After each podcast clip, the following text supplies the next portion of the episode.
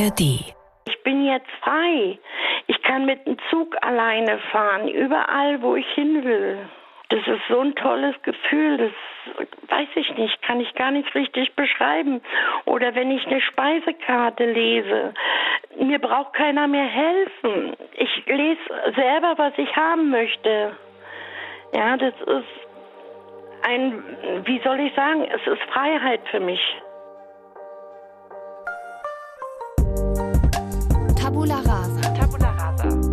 Weg, weg, weg mit Tabus. Die Person, die du gerade gehört hast, ist Ute. Ich nehme es jetzt schon mal ein bisschen vorweg. Unsere heutige Geschichte hat definitiv ein Happy End. Um was es genau geht und was Ute auf ihrem Weg alles erlebt hat, dazu gleich mehr. Aber jetzt erstmal Hi und herzlich willkommen zu einer neuen Folge Tabula Rasa. Heute mit Sally Charel Delin. Hi Sally. Hallo. Und mit mir, mit Katja Hackmann. In unserem Podcast sprechen wir über Tabus und wollen diese auch brechen. In dieser Folge geht es um das Tabu funktionaler Analphabetismus, also um Menschen, die Probleme mit dem Lesen und Schreiben haben.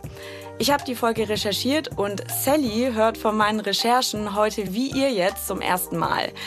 Sally, mir ist bei meinen Recherchen irgendwie total schnell klar geworden, ich habe überhaupt keine Berührungspunkte mit diesem Thema. Also ich kenne keine Person, die in irgendeiner Form davon betroffen ist. Ist dir schon mal im Alltag bewusst eine Person begegnet, die Probleme damit hatte? Nee, tatsächlich nicht. Also ich habe natürlich auch ein bisschen überlegt, äh, ob ich eine Person kenne, die Analphabetin oder Analphabet ist. Und ähm, ich habe dann gedacht, bestimmt muss ich eine Person kennen, aber eben nicht bewusst. Also ich könnte jetzt nicht sagen, äh, ja, ich kenne die, diese oder jene Person. Das zeigt also eigentlich schon wieder total gut, was dieses Thema immer noch für ein Tabu ist. Wir beide kennen keine Person, die davon betroffen ist, obwohl die Wahrscheinlichkeit groß ist, dass wir schon mal jemanden getroffen haben oder sogar eine Person aus unserem Freundes- oder Bekanntenkreis kennen. Denn laut Leo-Studie von 2018, die die Lese- und Schreibkompetenzen der deutsch sprechenden Erwachsenen erfasst, sind 6,2 Millionen Menschen davon betroffen. Ich habe mich bei meiner Recherche immer wieder gefragt, wie ist es, wenn man nicht gut genug lesen und schreiben kann? Das habe ich Ute dann auch gefragt, denn sie war ja jahrzehntelang funktionale Analphabetin und sie hat mir dann auch erzählt, wie sie da letztendlich rausgefunden hat. Es war definitiv ein langer Weg. Und ich habe mit Anke Grotlüschen, Pädagogin und Erziehungswissenschaftlerin an der Universität Hamburg gesprochen. Sie hat die Leo-Studie zusammen mit ihrem Team rausgebracht. Sally, ich möchte dir heute die Geschichte von Ute erzählen. Sie ist in Berlin-Neukölln geboren und aufgewachsen und ist heute 59 Jahre alt. Sie ist eine total lustige und offene Person, die gerne Zeit mit ihrem Enkel verbringt. Ute selbst hatte aber eine ziemlich schwierige Kindheit. Sie ist mit neun Geschwistern in einer kleinen Wohnung aufgewachsen. Ihr Vater war Alkoholiker und ihre Mutter hatte auch wenig Zeit, weil sie eben immer arbeiten musste. Sie hat zwar auch früh schon gemerkt, dass Ute Probleme mit dem Lesen und Schreiben hatte, aber bei neun Kindern war da einfach dann echt keine Zeit. Das waren einfach für Ute damals schon total schwierige Voraussetzungen, so ins Lernen und äh, in die Schullaufbahn ähm, einzusteigen. Und für sie ist das ganz klar mit eine Ursache, dass sie später dann so große Probleme mit dem Lesen und Schreiben hatte. Ja, natürlich. Er war ja, wenn er getrunken hat, gewalttätig ne? und hat uns geschlagen. Oft äh, sind wir heulend äh, eingeschlafen zu Hause in die Betten oder manchmal konnten wir nachts auch nicht schlafen, wir Kinder, weil immer Radau irgendwie war. Es war nicht so schön oder man ist in die Schule gegangen und ist dann auch eingeschlafen manchmal. Hm, das klingt schon puh, nach einer ganz schönen belastenden Kindheit und sehr belastenden Umständen. Und da kann ich mir vorstellen, dass dann schnell mal so dann wahrscheinlich eine gefühlte Nebensächlichkeit, also irgendwie lesen und schreiben, dass sowas dann vielleicht mal schnell hinten unterfällt. Also wenn das Zuhause dann einfach ein Zuhause ein Ort der Angst ist und kein Ort, wo man sich irgendwie wohlfühlt und sich vielleicht dann auch von einem stressigen Alltag gerade in der Schule erholen kann. Ich würde dir ganz kurz noch, weil wir haben jetzt diesen Begriff schon so selbstverständlich erwähnt, funktionaler Analphabetismus. Und ja, ich glaube, da müssen wir nochmal auch schon gefragt, weil Analphabetismus, das äh, kennt man irgendwie den Begriff, aber was ist, was ist das Funktionale? Also funktionaler Analphabetismus, habe ich mich auch gerade schon gefragt, was heißt das? Und zwar unterscheidet man zwischen primären Analphabetismus, also das ist, glaube ich, das, wo viele dran denken, wenn sie das Wort Analphabetismus hören. Das ist dann eben eine Person, die nie lesen und schreiben gelernt hat. Das heißt, sie kann keine Buchstaben lesen und auch keine Buchstaben schreiben. Diese Form von Analphabetismus gibt es aber in Deutschland fast gar nicht. Und funktionaler Analphabetismus, also wo wir jetzt auch in dieser Folge von sprechen, das heißt eben, dass die Lese- und Schreibkenntnisse niedriger sind als für den Alltag erforderlich. Das heißt, sie können die Funktion von Schrift nur eingeschränkt nutzen. Hm. Und ähm, die Leo-Studie, die wir vorhin auch schon mal kurz erwähnt haben, die hat sogenannte Alpha-Levels festgelegt. Also es gibt drei Alpha-Levels und Alpha-Level 1 und 2 sind Menschen, die maximal Wörter, aber keine Sätze lesen können, lesen und schreiben können. Und Alpha-Level 3 sind dann Menschen, die mit kurzen Sätzen umgehen können, aber dann an Texten scheitern und deswegen dann eben komplizierte Texte auch vermeiden. Und alle diese drei Level zählen zum funktionalen Analphabetismus. Mhm. Ja, ganz spannend, weil ich habe mich natürlich auch gefragt, man geht ja auf jeden Fall in die Schule. Also es gibt ja eine Schulpflicht und dann habe ich mich natürlich gefragt, wie kann das überhaupt passieren, dass man dann äh, Analphabet oder Analphabetin ist. Aber wenn du das jetzt so erklärst, dann macht es natürlich noch mal ein bisschen mehr Sinn, dass es eben so eine funktionalen Form äh, gibt und dass eben Analphabet oder Analphabetin eben nicht gleich das eine Schema ist, sondern da noch viel, viel mehr hinterstecken kann. Genau, es geht nicht um diesen totalen Analphabetismus und du hast jetzt gerade auch schon äh, total gut eigentlich übergeleitet zu dieser Frage, die sich dann, glaube ich, viele auch stellen. Was sind eigentlich die Ursachen für mhm. funktionalen Analphabetismus? Und die sind tatsächlich ganz unterschiedlich und betreffen auch viel mehr Menschen, als wir vielleicht so im ersten Moment denken. Es gibt wenig Studien und Erkenntnisse dazu, aber Anke Grotlüschen, äh, Pädagogin und Erziehungswissenschaftlerin an der Universität Hamburg, hat mit dieser Leo Level One Studie die erste bevölkerungsrepräsentative Studie über Alphabetisierung in Deutschland rausgebracht. Und unter Alphabetisierung, weil das auch schon wieder so ein, so ein Fachbegriff ist, ja. ähm, den man vielleicht nochmal kurz erklären soll, das heißt einfach nur ähm, der Prozess der Vermittlung und Ausbreitung von Lese- und Schreibfertigkeiten. Es wird uns häufig geschildert, dass Menschen ganz unter die Haut gehende Kindheitserfahrungen gemacht haben. Ich will das nicht Menschen nicht absprechen. Aber umgekehrt würde ich jemandem, der nicht gut lesen und schreiben kann, nicht sofort unterstellen, dass er eine furchtbare Familie oder eine schlimme Vergangenheit oder schlimme Schulvergangenheit hat, sondern ich würde erstmal sagen, da steht ein Mensch vor mir, der hat seine, seinen Weg gemacht und macht ihn wie jeder andere auch. Macht total Sinn, dass man sozusagen in die eine Richtung denken kann, aber nicht in die andere. Das haben wir gerade schon bei Ute gehört, dass es dann eben da in dem Fall ja auch genauso war, ne? dass es einfach zu viele andere Themen gab im Hintergrund. Ich glaube, was man an der Stelle festhalten kann, ist, dass die familiären Umstände auf jeden Fall erschweren, dass wir lesen und schreiben lernen. Die andere große Säule ist Schule und die Erfahrungen, die wir eben während der Schulzeit so machen.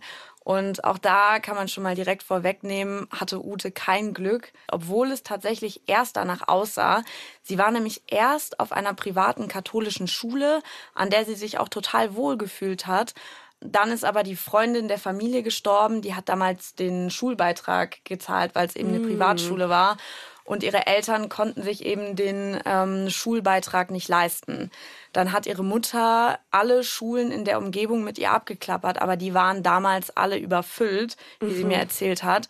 Aus heutiger Sicht hätte sie natürlich Anrecht auf einen normalen Platz an einer staatlichen Schule gehabt. Aber erstmal muss man im Hinterkopf, glaube ich, behalten, dass das Ganze nicht heute passiert ist, sondern auch schon 40 Jahre her ist.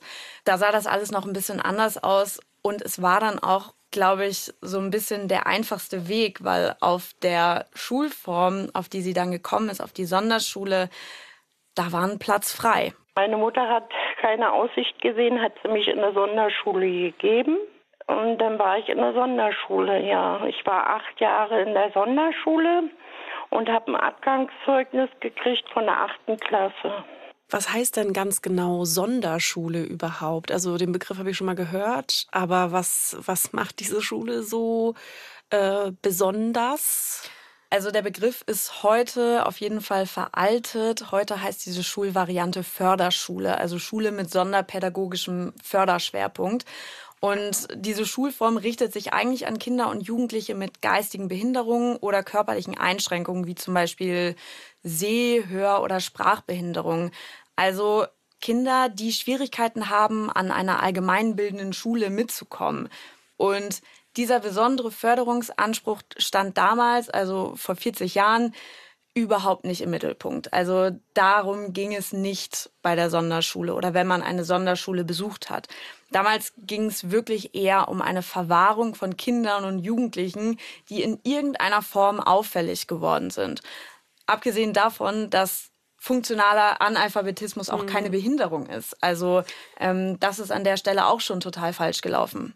Aber eigentlich total komisch, weil gerade bei eben einer Sonderschule oder heutigen Förderschule würde man sich ja vorstellen, dass gerade dort die Kinder ja vielleicht besonders viel Aufmerksamkeit bekommen, ähm, weil sie eben vielleicht ähm, Schwierigkeiten auf dem einen oder anderen Gebiet haben. Und total äh, erschreckend finde ich jetzt zu hören, dass es dann aber gar nicht so war, sondern für sie ja dann besonders schlecht dort gelaufen ist und sie eigentlich gar keine Förderung bekommen hat.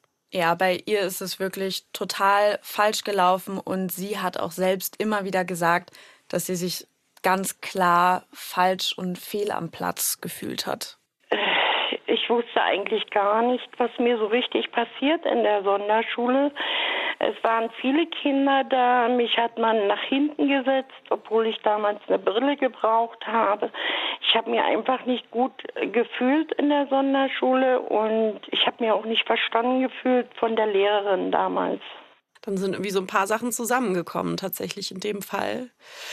Ich musste da auch gerade dran denken. Also manchmal sind es ja auch so Kleinigkeiten, ne? wenn sie jetzt gerade gesagt hat, sie wurde da nach hinten gesetzt und äh, konnte aber eigentlich nicht sehen, hatte eine hat eigentlich eine Brille gebraucht. Ich musste da gerade denken an, an eine Sache, die ich tatsächlich auch erlebt habe, weil ich war so in den ersten Schuljahren eigentlich immer ganz gut, aber habe halt heute eine Brille und brauchte damals auch eine Brille und hatte die einmal vergessen und habe dann eine Klassenarbeit mitgeschrieben, ohne meine Brille dabei zu haben und hatte dann, glaube ich, eine 6. Und meine Lehrerinnen und Lehrer waren halt total erstaunt, weil sie das eben nicht kannten und haben meine Mutter auch gefragt, was war los. Und dann nach langer Suche haben wir irgendwie rausgefunden, aha, okay, ich hatte meine Brille nicht mit dabei.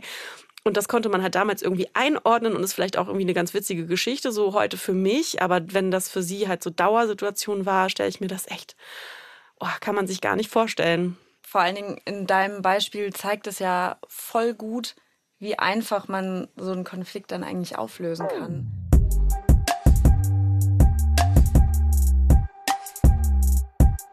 Es lässt sich schon da erkennen, dass es eine deutliche Abwärtsspirale irgendwie gibt. Also Sonderschulen sind kein Ort zum Lernen, muss man ehrlich sagen, es sind Aufbewahrungsort. Was aber in dem Fall auch nochmal schiefgegangen ist, wenn sie mit eingeschränkter Sehfähigkeit hinten gesessen hat, dann ist ja auch die wichtigste Strategie verloren gegangen, weil viele Schriftbilder sehen wir, wo ganz komplizierte Wörter korrekt geschrieben sind. Äh, und das liegt daran, dass die vor der Person gelegen haben. Also die Person hat sie abmalen können, Buchstabe um Buchstabe. So wenn das jetzt auch noch unter Druck geraten ist wegen der äh, der Seheinschränkung und die ist ja offensichtlich nicht hinreichend diagnostiziert und sie ist auch nicht ärztlich versorgt. Und es hat keine Brille gegeben, es hat auch keinen Zuschuss gegeben, das heißt, irgendwer hat den Antrag nicht stellen können, dass man sowas zubezahlungsfrei bekommt. Da ist ja ganz viel noch dahinter, ne? da ist ja noch viel mehr schiefgegangen. Ja, und ich frage mich auch gerade, äh, wenn sie schon auf eine Sonderschule gekommen ist, das ist ja, also eigentlich steckt ja in diesem ja, Wort, hast ja auch gerade schon gesagt, das ist jetzt heute nicht mehr so gebräuchlich, aber auf einer Förderschule heute würde ich ja dann vielleicht schon erwarten, dass ein Kind dann besonderen, besondere Aufmerksamkeit bekommt.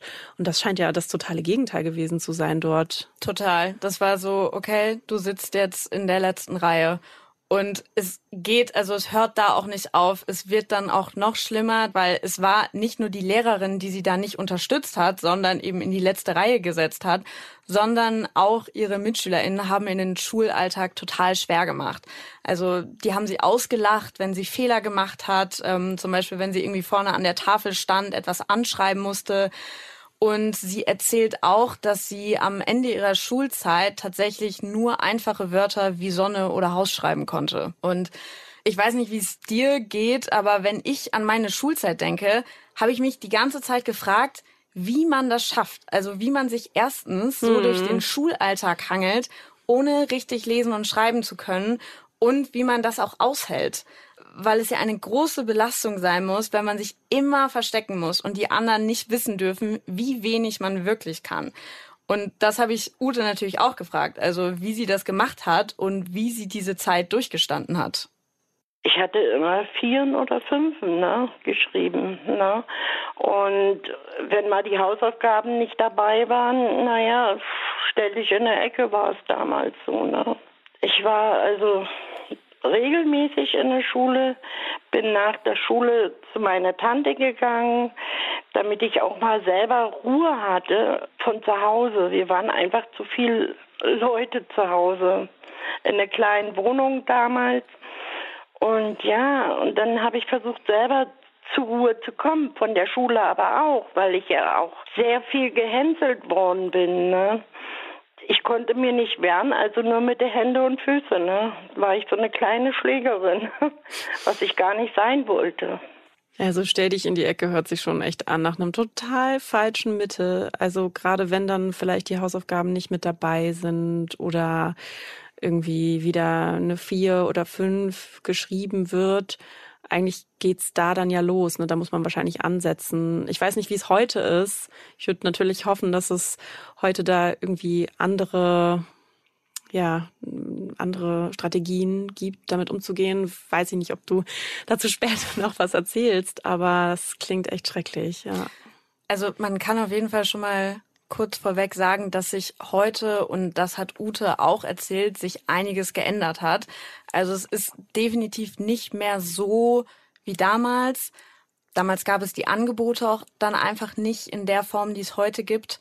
Das, was Ute damals erlebt hat, das ist, glaube ich, also ich will mir das gar nicht vorstellen, wenn du irgendwie dann überhaupt keinen Schutzraum sozusagen mehr hast. Irgendwie zu Hause fühlst du dich nicht wohl, da ist kein Ort der Sicherheit, dann kommst du in die Schule und auch das ist irgendwie Stress. Hm, und die Tante, hat sie gerade erzählt, war die, weißt du, ob die irgendwie so eine kleine Stütze sein konnte? Die hat sie ab und zu unterstützt, genau, aber das konnte das natürlich in der Form nicht auffangen. Ja. Also die Tante wusste auch von ihren Problemen, dass sie Probleme hatte mit dem Lesen und Schreiben. Aber damals wurden dann wahrscheinlich auch nicht in der Form die Angebote gemacht ähm, oder gab es sie noch mm. damals, dass man gesagt hat, so hey, guck mal, wir gehen jetzt da und da zusammen hin. Was ich jetzt gerade auch noch gedacht habe, also ähm, so doof es dann ja auch als Kind ist, manchmal sitzen zu bleiben, aber das wäre ja vielleicht auch noch eine Strategie gewesen. Ne? Also wenn man an irgendeinem Punkt nicht merkt, das Kind äh, ist sozusagen noch nicht so weit oder kann eben jetzt noch nicht so gut lesen oder schreiben und muss vielleicht die Klasse einfach nochmal wiederholen, um da so ein bisschen was nachzuholen. Das ist ja eigentlich auch so eine Strategie, die sowas ja vielleicht vermeiden soll, ne? dass man dann irgendwann in so einer Klassenstufe ist und da gar nicht mehr hinterherkommt. Und ich glaube, das, das kennt man, kennt fast jeder, wenn man bei irgendeinem Fach erstmal abge, so, so, so nicht mehr, nicht mehr dran ist an dem Stoff, dann ist es halt echt schwer, das wieder aufzuholen, glaube ich. Und ja, da frage ich mich natürlich auch, warum, warum dann überhaupt sie weiter sozusagen versetzt wurde und da vielleicht dann nicht irgendwann mal gesehen wurde, ah, okay, da ist noch mal ein bisschen Bedarf. Ich kann mir das echt vorstellen, so wie sie diese Schule und den Schulalltag geschildert hat, dass es einfach nur so war, ja. okay, wir wollen euch jetzt durch diese, was waren das dann, acht Jahre oder so, mhm. machen wir fertig und dann ja, seid ihr raus. So. Wahrscheinlich das ganze System und schnell durch und wahrscheinlich dann auch noch äh, an der Schulform, auch wenn ich die Schule jetzt nicht kenne, aber ja, das wird da wahrscheinlich irgendwie alles mit reingespielt haben.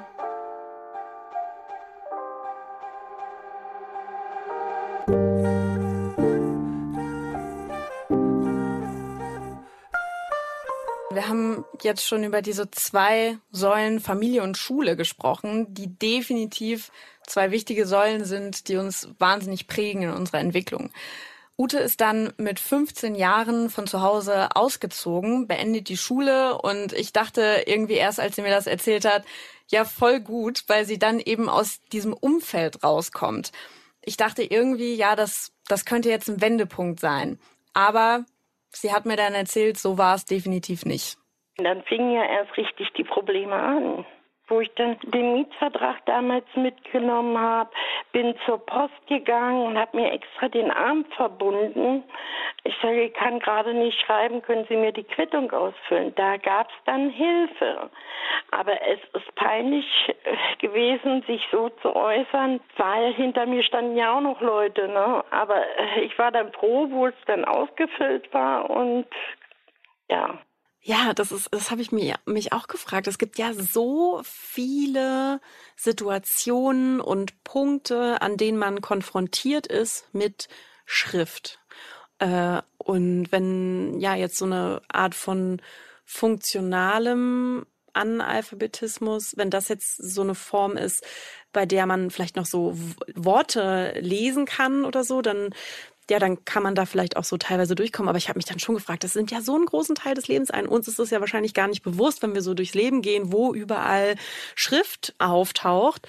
Aber es ist ja überall. Also es muss ja wahrscheinlich schon richtig äh, viel Kraft gekostet haben, dann da so durchzukommen, wenn sie das auch so erzählt. Mein, mein erster Impuls war auch so, das waren Dinge, von denen sie mir erzählt hat, die für uns einfach total selbstverständlich sind wir kriegen irgendein Dokument, lesen das und füllen das aus. Aber als sie mir das erzählt hat mit dem gebrochenen Arm, beziehungsweise diesem Vortäuschen des gebrochenen Arms, da musste ich daran denken, dass nicht ich, aber ich habe so einen ähnlichen Moment mal erlebt. Und zwar in meiner Schulzeit, als ein Klassenkamerad von mir einen, auch einen gebrochenen Arm vorgetäuscht hat, mm. um eine Klausur nicht mitschreiben zu müssen, weil mm. er eben Angst hatte, eine schlechte Note zu bekommen. Mm. Ähm, Okay, weil er nicht gelernt hat. Oder? Genau. Ah, ja, ja. genau. Ja, da sind da wahrscheinlich so Mechanismen, die man irgendwie entwickelt. Wahrscheinlich gibt's da noch äh, einige andere, irgendwie vielleicht auch vertraute Personen, die man da so mit einbezieht, die einem dann helfen oder so. Ja, und äh, so Mechanismen, die man dann wahrscheinlich entwickelt, um, um dann gar nicht mehr sich damit so groß zu befassen. Und das ist wahrscheinlich dann dieser Kreislauf, der da erst so in Gang gerät, weil wenn man dann keine Dokumente mehr liest oder ausfüllt, dann ist man damit ja auch gar nicht mehr konfrontiert, dann wird das wahrscheinlich irgendwann noch fremder. Oder? Total. Genau, das, das hat mir Anke Grotlüschen auch nochmal berichtet, dass diese, diese Strategien, wie sie Ute jetzt ja auch hatte mit dem gebrochenen Arm, dass das sehr häufig stattfindet. Das kann man schon mal sagen, dass eben viele Menschen spezielle Strategien entwickeln. Das ist die Standardreaktion auf etwas, was man nicht kann. Wenn Sie keinen Führerschein hätten, dann würden Sie vermeiden, also nicht Auto fahren, sondern Bahn fahren. Wenn Sie keine Bahn finden, dann würden Sie es delegieren, also jemand anders fragen, der Sie fährt. Und wenn das nicht geht, und das geht in Prüfungssituationen nicht, dann würden Sie täuschen. Das heißt, Sie setzen sich ins Auto und eiern los. Wer weiß, was dann passiert. So, und irgendwann fällt jemandem auf.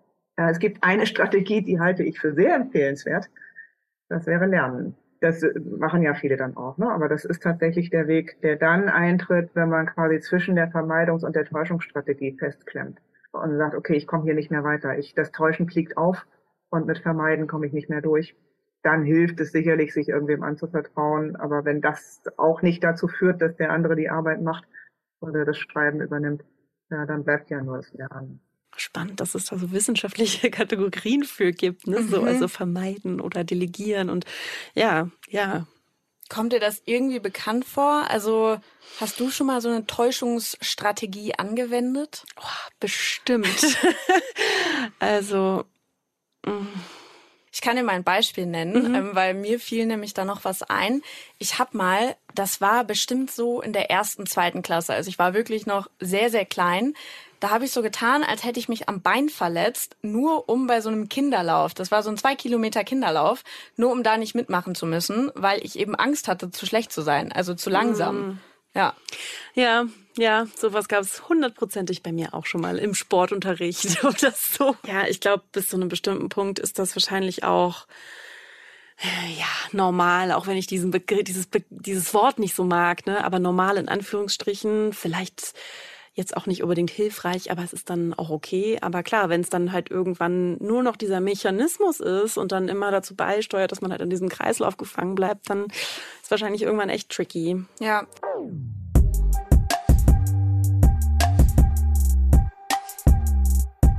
Es geht, glaube ich, immer zentral um Angst. Mhm. Und also bei mir war es damals zum Beispiel irgendwie Angst, zu langsam zu sein.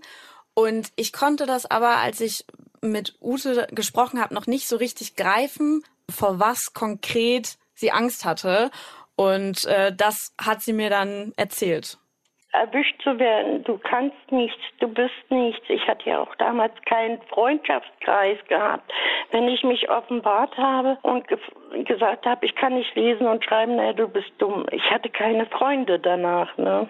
Ja, gerade, ich meine, wir haben ja auch am Anfang gesagt, wir kennen jetzt auch keine Person, die nicht schreiben und nicht lesen kann. Und ich meine, ich würde jetzt hoffen, wenn in meinem Umfeld eine Person auftaucht, dass ich damit jetzt gut umgehe. Aber natürlich ist da erstmal so ein gewisses Vorurteil da. Wie, wie kann das sein? Und ähm, ja, also ich glaube schon, dass bei vielen Menschen dann da erstmal auch so der das Urteil kommt, so, warum kannst du das nicht? Also ist doch, ist das total normal. Ich kann das schon verstehen, dass das für sie irgendwie ganz angstbesetzt war. Vor allem, wenn man wahrscheinlich über den Punkt hinweg ist, an dem man das sagen kann, an dem man das teilen kann und sich vielleicht auch noch Hilfe suchen kann. Und an irgendeinem Punkt ist man dann wahrscheinlich erwachsen oder fast erwachsen, so wie sie dann bei diesem Mietvertrag bei der Unterschrift war. Und ja, dann ja, total. ich schon, dass es dann so für einen einfach angstbesetzt ist. Vor allen Dingen, das ist dann ja auch wieder dieses Beispiel, wenn du einmal oder wie sie natürlich auch mehrmals eine schlechte Erfahrung gemacht hast. Also wenn du einmal eine schlechte Reaktion von irgendwie Freundinnen oder Leute aus dem Bekanntenkreis bekommen hast, dann traust du dich natürlich auch nicht mehr irgendwie dich so zu offenbaren. Also das stelle ich mir auch wahnsinnig schwierig vor. Ich würde auch hoffen, dass wenn ich dieses Problem hätte, dass ich eine andere Reaktion bekommen würde. Ja, auf jeden Fall.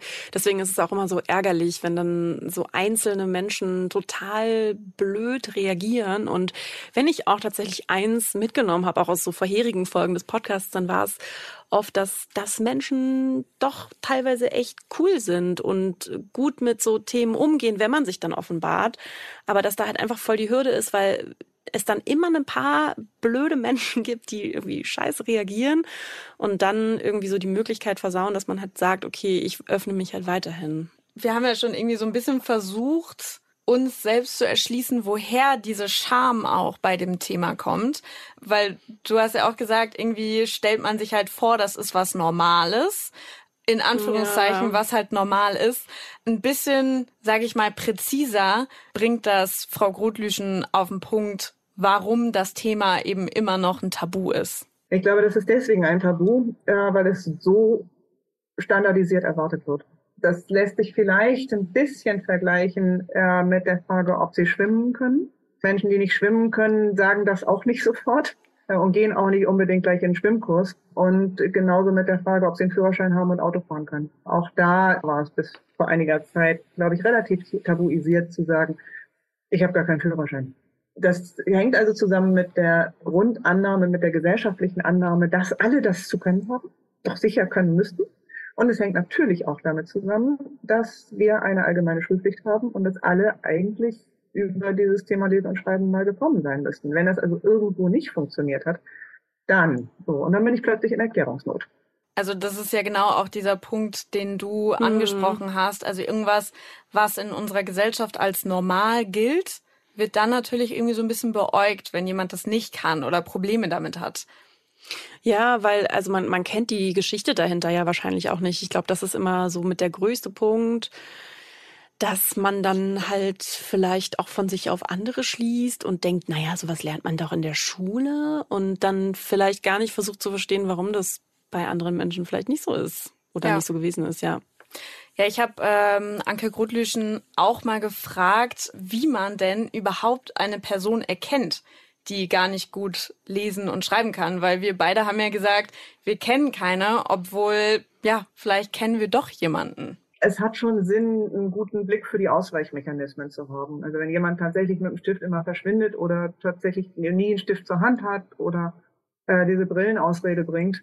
Also ich bin ja nun wirklich massiv aufmerksam und ich krieg's auch nicht jedes Mal mit. Es gibt so Fallen wie der Vorsitzende vom Kleingartenverein hat den Einladung zur, zur Jahreshauptversammlung immer geschrieben und immer verschickt und alles ist gut. Und mit einem Jahr kommt diese Einladung nicht und man weiß nicht, warum das ist. Und irgendwann stellt sich raus, ja, der Stellvertreter ist im Krankenhaus, der war das die ganze Zeit. Man will ja dann auch nicht sagen, aha, ich habe gesehen, du hast hier, du bist mit dem Stift davon und kannst einfach nicht lesen und schreiben. Ich würde ja schon hoffen, dass die Menschen, die ähm, ja nicht lesen und nicht schreiben können und es ändern wollen, dass da erstmal gesellschaftlich auch die Basis dazu da ist, dass die das offen sagen können, dass man jetzt selbst nicht irgendwie äh, eben solche Mechanismen, Mechanismen entdecken muss, sage ich mal. Ja, also ich glaube, es soll jetzt nicht so wie, ja, ja. wie Sherlock Holmes mäßig, dass ich man, weiß, ja, ne, dass man, ähm, aber klar, du hast voll recht, man soll jetzt nicht irgendwie anfangen, äh, jede Kleinigkeiten als, oh, das könnte ein Indiz mm. sein oder so. Aber tatsächlich ist es eben heutzutage auch noch so, dass sich super viele, und das hat Ute mir auch häufiger gesagt, sie wäre voll froh gewesen, mhm. wenn sie jemand angesprochen hätte und gesagt hätte, so, hey, hast du damit ein Problem? Es ist dann natürlich immer so ein bisschen die Frage, bin ich überhaupt die richtige Person, die das ansprechen sollte? Weil das ist definitiv nicht jeder, nicht jede. Aber prinzipiell war immer so die Ansage, ansprechen, ansprechen, ansprechen. Ja, und vor allem, wie spricht man sowas an? Wenn ich mir jetzt vorstelle, dass in meinem, sag ich mal, erweiterten Familienkreis ein Mitglied ist, was immer sagt, oh, ich, ich gucke mir das dann zu Hause an oder ähm, ich, äh, ja, ich fülle das später aus oder irgendwie so.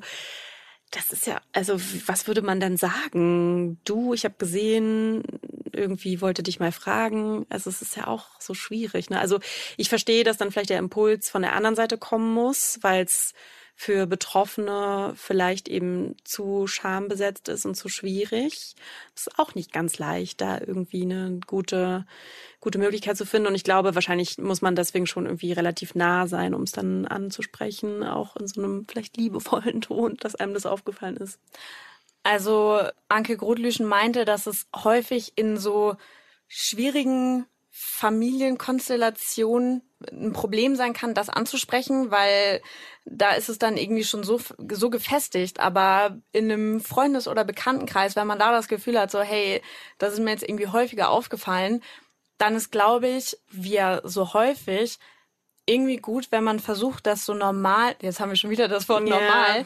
so normal wie möglich irgendwie zu thematisieren, weil ich denke mir auch mal so, je größer man das ja anspricht und je größer man das quasi so anmoderiert, desto mehr wird es dann ja auch wieder zum Tabu irgendwie ja, so. Ne? das stimmt. Wahrscheinlich einfach ansprechen und da gar nicht auch so das große Ding draus machen, so oh mein Gott, sondern vielleicht auch einfach direkt mal fragen und wenn dann vielleicht so ein Zögern kommt oder so, dann kann man ja auch sagen, ist gar nicht schlimm, aber so, ähm, ne, es gibt ja auch Wege oder kann da vielleicht auch schon, genau. Also ich glaube, es kommt schon auch ein bisschen drauf an, wie man das dann anspricht, ja. Ich glaube, so Safe Space, ein sicherer Raum, mhm. dass man mhm. da irgendwie die Möglichkeit bietet, so hey, du kannst da hier drüber reden und ähm, die Erfahrung, die einmal Frau Grutlüschen und auch Ute mir geschildert haben, waren beide so einfach Dankbarkeit, wenn jemand diesen diesen Raum geboten hat und ähm, man dann mal sprechen konnte, mhm. weil da muss man es nicht selbst auf den Tisch bringen. Ja. Man muss nicht selbst so den ersten Schritt machen. Ja, ich glaube, so mein, mein Gedanke ist halt immer so, ich würde das jetzt nicht so äh, unterstellen wollen. Ich würde dann nicht wollen, dass die andere Person äh, sie, sich dann irgendwie er, erwischt fühlt oder irgendwas.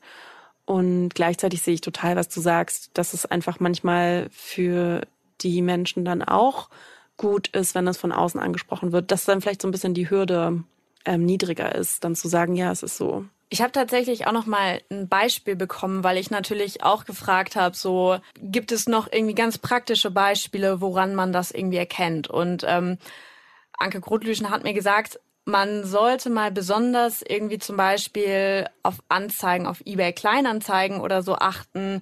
Da hat sie mir ein Beispiel für eine Anzeige genannt für einen Wohnzimmertisch mit sechs Hockern zum Abholen. Geschrieben wurde das allerdings nicht so, sondern geschrieben wurde das Wohnzimmer, dann Tisch, fehlerfrei, Miet sechs Hocker nur abholen.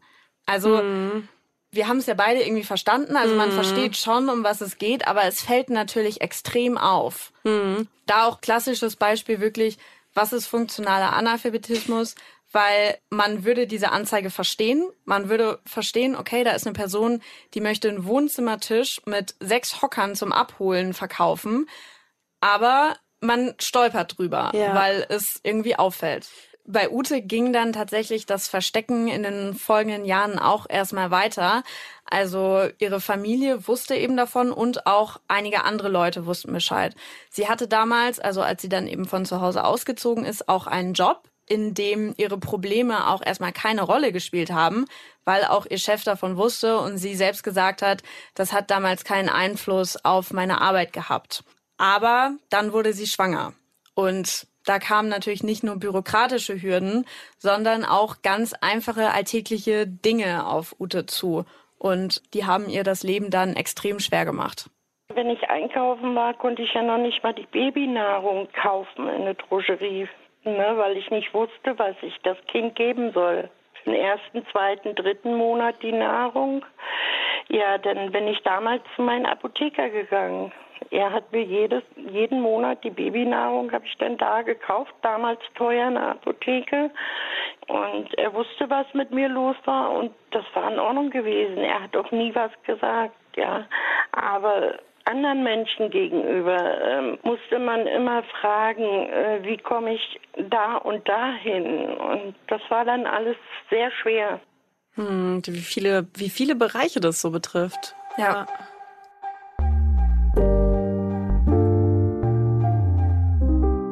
Dir ist ja wahrscheinlich auch schon aufgefallen, dass irgendwie immer einige Leute Bescheid wussten. Mhm. Und ich dachte am Anfang eigentlich immer, dass fast niemand davon Bescheid wüsste, aber eigentlich ist es gar nicht so, ähm, weil bei ihr waren es zum Beispiel ihre große Schwester, die ihr manchmal geholfen hat, die hat ihr geholfen, Dokumente auszufüllen oder dann auch später die Klassenlehrerin ihrer Tochter. Mich hat dieses Verhältnis so ein bisschen an Co-Abhängigkeit bei Suchterkrankungen erinnert.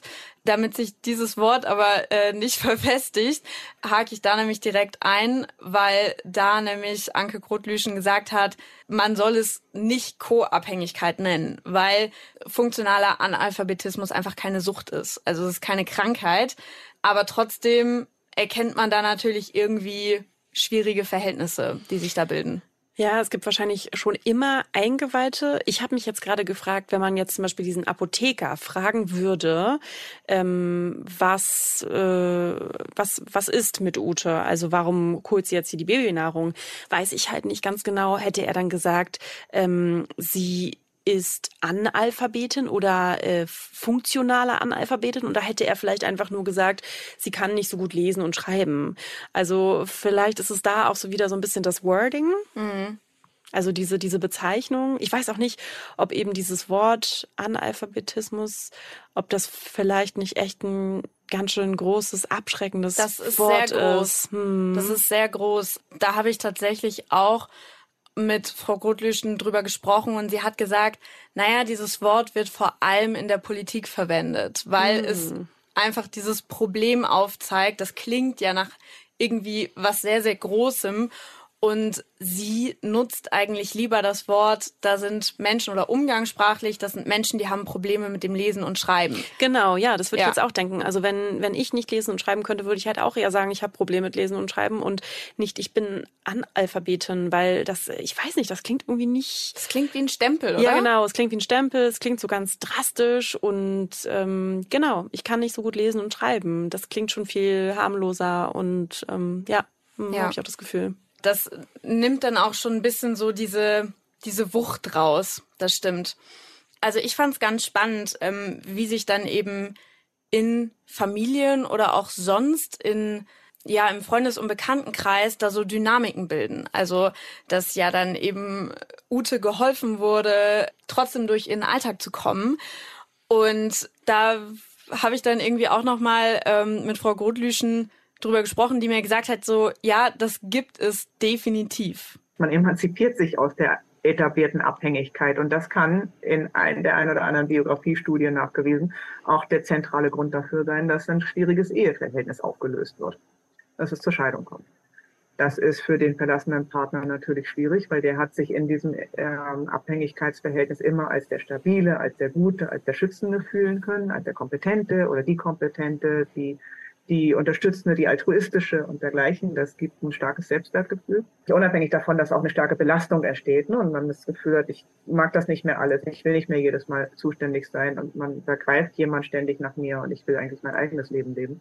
Aber ich habe jetzt auch gerade so gedacht, wahrscheinlich gibt es auch andere Berufe, bei denen man relativ häufig vielleicht in Berührung kommt oder vielleicht häufig so eine Ahnung bekommen könnte. Ich dachte jetzt gerade ganz konkret an eine Arzthelferin oder einen Arzthelfer.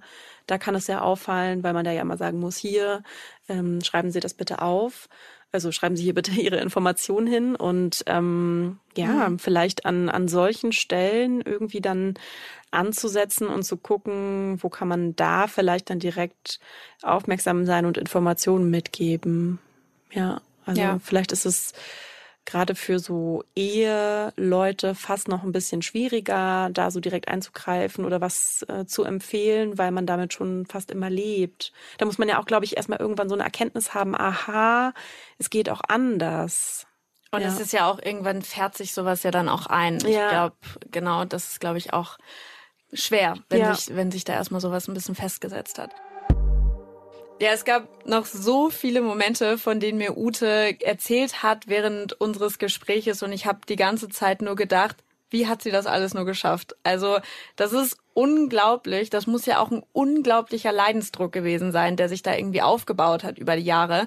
Und ähm, das habe ich sie dann auch gefragt. Ich weiß es selber manchmal heute nicht. Ich habe einfach funktioniert. Ich habe dann danach jahrelang in einer Großküche gearbeitet in Stuttgart und bin wieder nach Berlin gezogen und da war ich in kleinem Betrieb. Deswegen wurde ich richtig böse gemobbt, weil ich nicht lesen und schreiben kann. Ich finde es auch total absurd, wenn man das mal so auf das reduziert, was es ist. Also ja. da machen sich Menschen darüber lustig, dass jemand nicht gut lesen und schreiben kann. Irgendwie mhm. klingt es halt so total absurd. Aber man könnte auf eine bestimmte Art sagen, das klingt jetzt ein bisschen komisch, dass es am Ende tatsächlich was Positives hatte, weil dann nämlich was passiert ist, was für sie dann wirklich alles verändert hat und weshalb sie dann auch überhaupt das Gespräch mit mir geführt hat. Dann bin ich auch ähm, mit 51 Jahren in eine Tagesklinik gekommen und ja, ich hatte erstmal den Arzt ja gar nicht verstanden, was mit mir los war und, und, und. Ich war vier Monate da. Und dann, ähm, die Firma hat mich ja zwar nicht gekündigt, aber ich musste zum Jobcenter, weil die Firma kein, also nicht gezahlt hatte, meinen Lohn.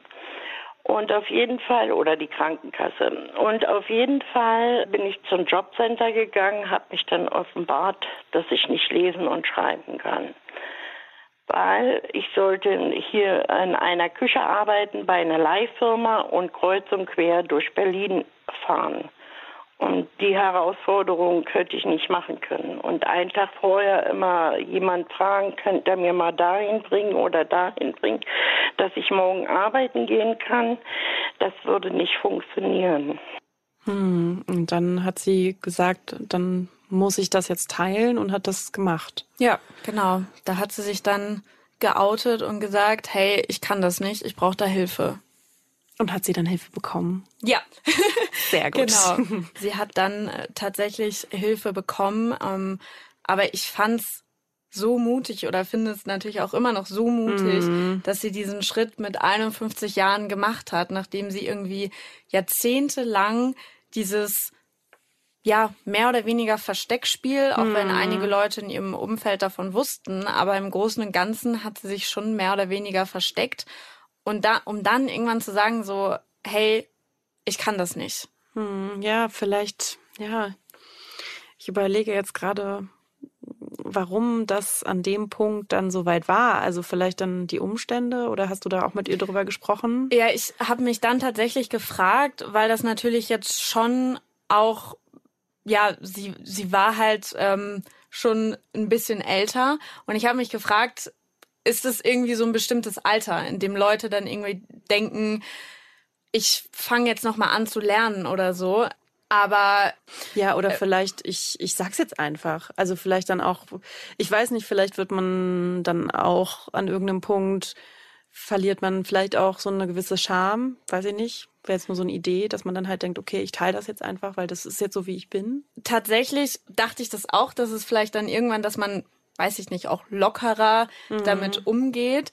Aber aus wissenschaftlicher Sicht gibt es jetzt kein Alter, dass man sagen könnte, da fangen Leute jetzt irgendwie an zu lernen oder nehmen sich diesem Problem an. Also das sagt auf jeden Fall Anke Grotlüschen. In welchem Lebensalter Menschen den Schritt gehen, ist komplett unterschiedlich. Was ich aber häufig gemerkt habe in den äh, Evaluationen, die wir gemacht haben, dass Menschen viermal, fünfmal, sechsmal irgendwo gesagt haben, ich kann nicht lesen und schreiben, ich brauche was und dass sie dann in den falschen Kurs gesteckt worden sind. Den einen haben sie einen Realschulabschlusskurs geschickt, der sagte, ich kann aber doch nicht lesen und schreiben, was soll ich da? Dann hat er den abgebrochen, stand wieder in der Tür. Dann hat man ihm nichts mehr angeboten. Dann hat man ihn in, Maler, in eine Malerausbildung geschickt, wurde auch nicht besser. Und in einem anderen Fall wurde an den Sprachkurs verwiesen. Da saß sie dann mit lauter Menschen, die nicht Deutsch können. Die konnte aber Deutsch. Also total äh, ignorant irgendwie auch. Ja. Ne? Also dem einfach irgendwo reingesteckt und vielleicht auch gar nicht so sensibilisiert für dieses Problem. Ich meine, ich glaube, du hast am Anfang gesagt, sechs Millionen Menschen, ja, oder ne? 6,2. Das ist ja schon, also gerade Menschen, die dann vielleicht in einem Jobcenter sitzen, sollten wahrscheinlich darüber schon sehr gut aufgeklärt sein, dass es häufig vorkommt. Und dass es eben auch je nach Bedarf dann verschiedene Kurse gibt und du nicht irgendwie dieses eine, dieses, dieses ein, diese eine Lösung hast, die du irgendwie allen überstülpen kannst, mehr oder weniger. So, so funktioniert es halt nicht. Ja.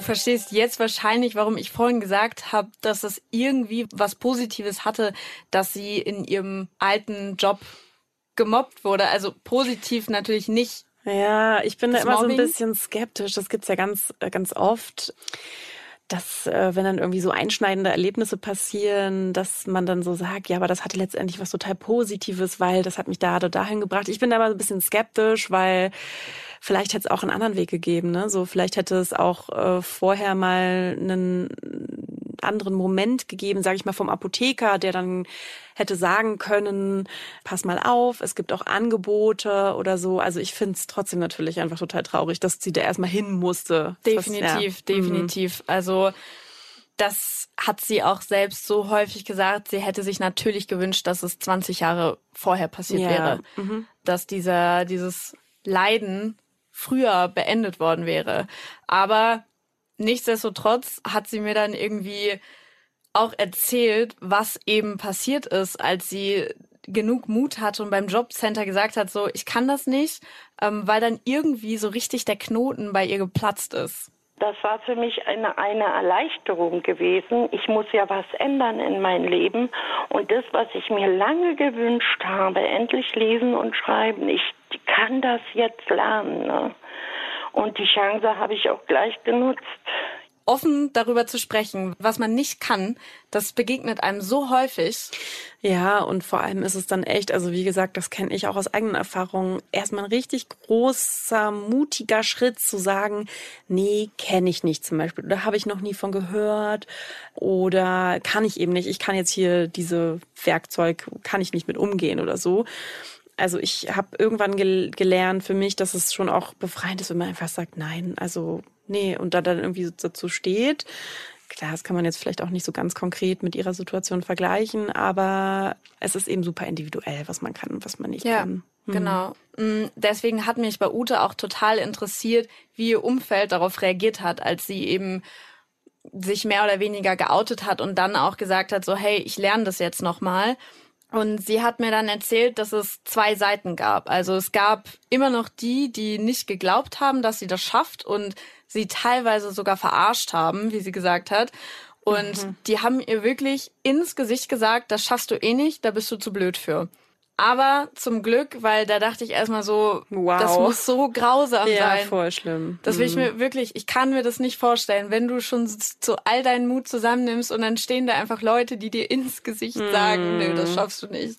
Wahnsinn. Aber zum Glück gab es auch positive Kommentare und das eben besonders von den Menschen, die ihr besonders nahe stehen. Meine Tochter sagte damals zu mir, na Mama, meinst du, du wirst es packen? Ich sag doch, ich konzentriere mich jetzt da drauf. Ne? Ich habe damals, wo mein Enkelsohn angefangen hat, lesen und schreiben zu lernen, ich bin mit meiner Tochter und meinem Enkel spazieren gegangen und wir haben draußen die Läden, die Na Namens gelesen, ja. Da dachte meine Tochter, die Situation, jetzt lernen beide lesen und schreiben. Es war ein schönes Gefühl. Und wo meine Tochter dann gemerkt hatte, dass ich schaffe, lesen und schreiben zu lernen. Und sie hat mir ja auch eine Zeit sehr viel geholfen mit den Papieren ausfüllen und so. Das, äh, für ihr ist es heutzutage schwer, Sie will mich immer noch unterstützen, weil sie hat ja mit zehn Jahren mir unterstützen müssen mit dem Schriftkram. Ne? Und sie will mich heute noch unterstützen, wo ich dann sage, nein Kind, ich kann das alleine jetzt. Aber was für ein schöner Moment dann auch, wie bestärkend das sein muss, wenn man dann merkt, okay, ich kann, ich, ich kann das, ich, ich kann das jetzt langsam lernen und äh, toll, also wie sie das jetzt auch gerade erzählt hat. Ich fand, man hat da auch richtig gemerkt irgendwie, wie ihre Stimme da so ein bisschen gebrochen ist und das war auch so der Moment, der mich irgendwie so richtig mitgenommen hat, weil ich mir das so richtig bildlich vorstellen konnte, irgendwie sie, wie sie da mit ihrem Enkelkind dann langläuft und ihre Tochter die beiden dann so anschaut irgendwie und sich denkt, ach, wie schön, jetzt lernen die beiden einfach zusammen lesen und schreiben. Das, weiß nicht, das hatte irgendwie so was richtig echtes und ehrliches, mhm. als sie mir das erzählt hat. Ja, hat mich auch gerade voll berührt. Total bis sie es dann wirklich verstanden hat, was sich da gerade geändert hat. Also welche Lawine sie da vielleicht auch so ein bisschen losgetreten hat im positiven Sinne, ist denke ich mal, noch so der ein oder andere Tag verstrichen.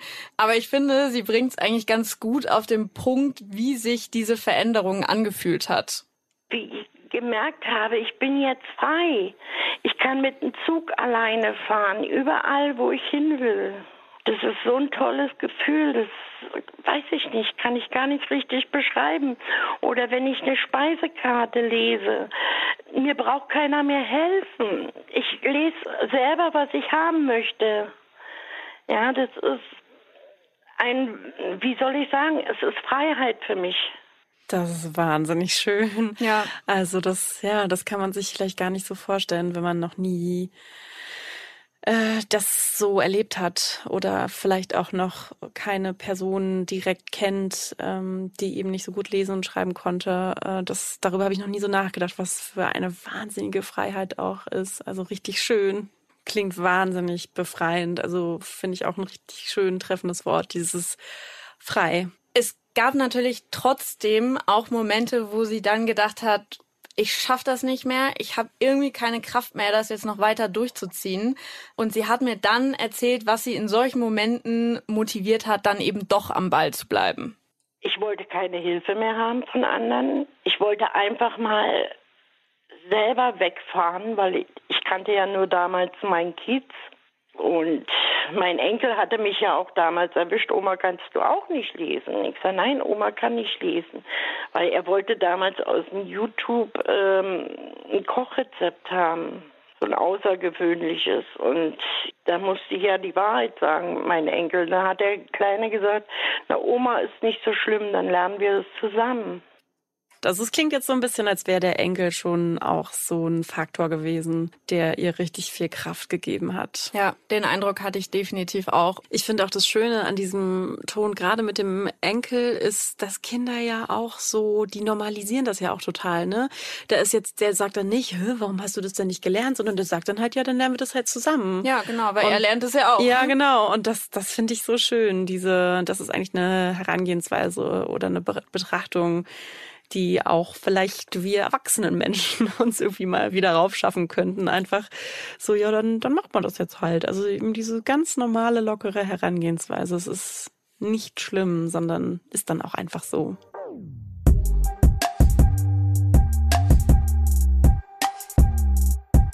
Ute hat es tatsächlich nicht nur geschafft, ihr eigenes Leben komplett umzukrempeln, sondern sie hilft heute sogar anderen. Sie engagiert sich heute nämlich beim Alpha-Mobil. Das Alpha-Mobil ist ein Projekt vom Bundesverband für Alphabetisierung und Grundbildung und die stehen häufig mit ihrem Mobil auf Marktplätzen, vor, vor dem Jobcenter oder auch irgendwie vor Baumärkten, Supermärkten oder so und machen da eben Werbung für Lese- und Schreibangebote.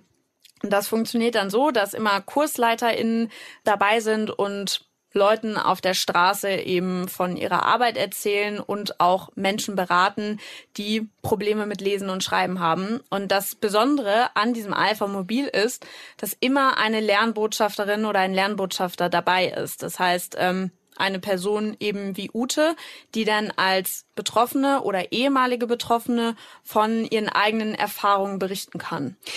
Das ist cool und das habe ich mich nämlich auch gefragt, weil das muss ja so schwer sein, wenn man halt nicht lesen und schreiben kann oder nicht so gut lesen und schreiben kann und dann an irgendeinem Punkt beschließt, ich möchte das jetzt lernen.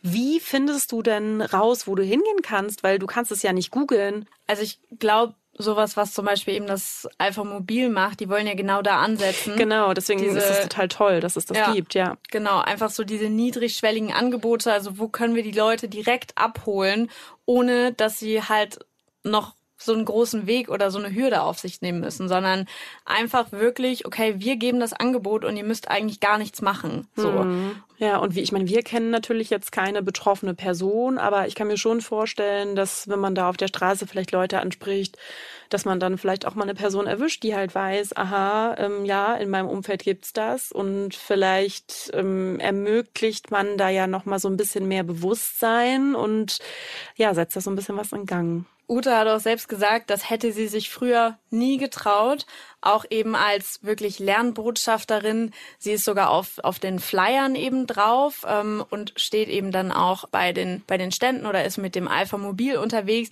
Sie hat aber auch gesagt, also die Zeiten und sie selbst natürlich haben sich eben zum Glück geändert die Leute lachen nicht mehr über einen. Ne? Heute erzähle ich öffentlich, dass ich nicht lesen und schreiben konnte. Ich bin nicht perfekt, aber heute stört mich das nicht. Und viele gehen heutzutage äh, offener um als früher. Man braucht sich nicht mehr schämen, im Grunde genommen. Es ist jetzt ein offenes Thema geworden. Man muss sich nicht mehr schämen. Man muss sich nicht mehr verstecken. Also die Zeit ist vorbei und heute haben sich auch die Menschen denken auch ganz anders darüber. Na klar, im Chat, wenn du schreiben tust oder auf die Seiten gehst, mein Schlüssel der Welt oder so, da hast du auch manchmal viel Hate. Aber man kann sich ja jetzt schon wehren, ne?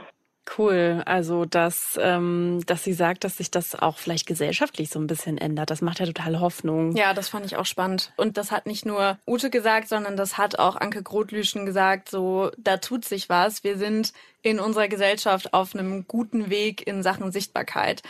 Und zum Glück hat sich ja auch wirklich schon etwas verändert. Das hat mir Ute auch immer wieder gesagt. Auch die Digitalisierung trägt da natürlich ihren Teil zu bei.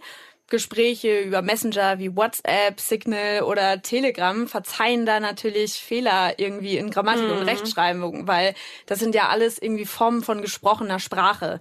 Sprachnachrichten hast du, mhm. glaube ich, auch vorhin schon mal angesprochen, ja. ne? Das ist da natürlich auch eine enorme Erleichterung. Man kann auf einmal kommunizieren, ohne dass man irgendwie was lesen oder schreiben kann. Also ich habe jetzt ja auch schon vor, vorhin gesagt, äh, wenn du nicht lesen und schreiben kannst, dann warst du ja damals oder vor, weiß ich nicht, gerade mal zehn Jahren oder sowas auch noch total abgeschottet. Du konntest ja gar nicht kommunizieren. Also klar, du konntest telefonieren, aber gar keine Nachrichten schicken oder, ne? Und ich finde es dann schon toll, dass es dann zumindest eben so eine Sprachnachrichtenfunktion gibt, wenn man damit ja auch Menschen, die eben nicht so gut lesen und schreiben können, die Möglichkeit gibt, sich über andere Wege auszudrücken. Ja, Ute hat durch ihre erlernten Fähigkeiten, also lesen und schreiben zu können, definitiv an Lebensqualität und auch an Freude gewonnen. Ich finde, das hat man auch schon total rausgehört, als sie darüber gesprochen hat. Weißt du noch, dass sie äh, gesagt hat, dass ein Motivationspunkt für sie auch war, mal wegzufahren, also komplett ah, ja. alleine. Ja, ja. Und das hat sie dann tatsächlich auch gemacht. Sie war dann alleine in der Türkei im Urlaub. Das war herrlich. Es war äh, zwar kann ich kein Englisch oder äh, kein Türkisch, aber trotzdem, man hat sich im Flugzeug, ich wusste, wo ich umsteigen musste oder einsteigen musste. Und ja, das war ganz, ein ganz tolles Gefühl. Und da habe ich gesagt, nein, so frei wie du jetzt bist, möchtest du bleiben, mach weiter. Wie schön. Ich habe ein bisschen Gänsehaut. Das so schön ist es ja wirklich das absolute Freiheitsgefühl und das hat sie sich da irgendwie alles selbst ermöglicht. Das finde ja. ich echt toll. Wenn man das hört und ich meine, sie hat es ja auch geschildert, dass es für sie auch nicht ganz einfach war, aber wenn man dann hört, wie sie davon erzählt, was ihr das für Freiräume jetzt gibt und wie sie sich jetzt fühlt, dann hört man einfach, dass es sich richtig, richtig gelohnt hat, da für sie, da, das irgendwie eben diese Kraft da reinzustecken. Ja, also sie hat gesagt, das war eine der besten Entscheidungen, die sie je getroffen hat und eine Entscheidung, die so viel verändert hat auch in ihrem Leben. Ich habe definitiv durch meine Recherche ein komplett anderes Bild von Lernenden bekommen und habe so viel Respekt dafür, was Ute geschafft hat. Ich auch. Ich, ich schaue jetzt auch ein bisschen kritisch auf dieses Wort, muss ich sagen, Analphabetismus. Also ich fand es jetzt auch voll schön, nochmal zu hören, dass da vielleicht eine andere Wortwahl irgendwie hilfreich ist. Ähm, ja, auch das eben zu normalisieren. Und ja, fand die Geschichte hat mich auch total bewegt und total schön, wie ja, wie toll das und wie gut es dann tut, wenn man dann eben auch so sich aufmacht und diesen Weg geht. Ja, ich bin einfach echt super froh, dass ich mit dieser tollen Frau sprechen konnte und dir hier heute äh, diese Geschichte erzählen konnte, Sally. Ja, vielen Dank dir, Katja. Menschen und ihre Geschichte findet ihr total spannend. Dann haben wir noch einen Tipp für euch. In Schicksal trifft Host Martin Liss alle zwei Wochen Menschen, deren Leben von einem zum nächsten Moment komplett auf den Kopf gestellt wurde. In der dritten Staffel lernt ihr zum Beispiel Ralf kennen, der einen Blitzschlag überlebt hat, oder Juli, bei der die Ärzte die Hoffnung schon aufgegeben hatten. Sie alle erzählen von ihrem Leben vor dem Schicksalsschlag, wie sie das einschneidende Ereignis erlebt und wie sie sich ins Leben zurückgekämpft haben. Schicksal, der SR1-Podcast über das Leben, findet ihr in der ARD-Audiothek und überall, wo es sonst Podcasts gibt. Wenn euch diese Folge gefallen hat, dann checkt doch auch mal unsere anderen Folgen aus. Das geht in der ARD Audiothek. Ihr findet uns aber auch beim Podcast Dealer eures Vertrauens. Abonniert uns gerne oder lasst eine Bewertung da. Und wenn ihr Anregungen, Fragen oder Hinweise auf ein mögliches nächstes Thema habt, dann immer gerne her damit. Ihr erreicht uns unter tabularasa.sr.de oder auch über unseren Instagram-Kanal. Danke, dass ihr zugehört habt und bis zum nächsten Mal. Tschüss. Tschüss. Tabula Rasa. Tabula Rasa. Weg, weg, weg mit Tabus. Eine Produktion des Saarländischen Rundfunks.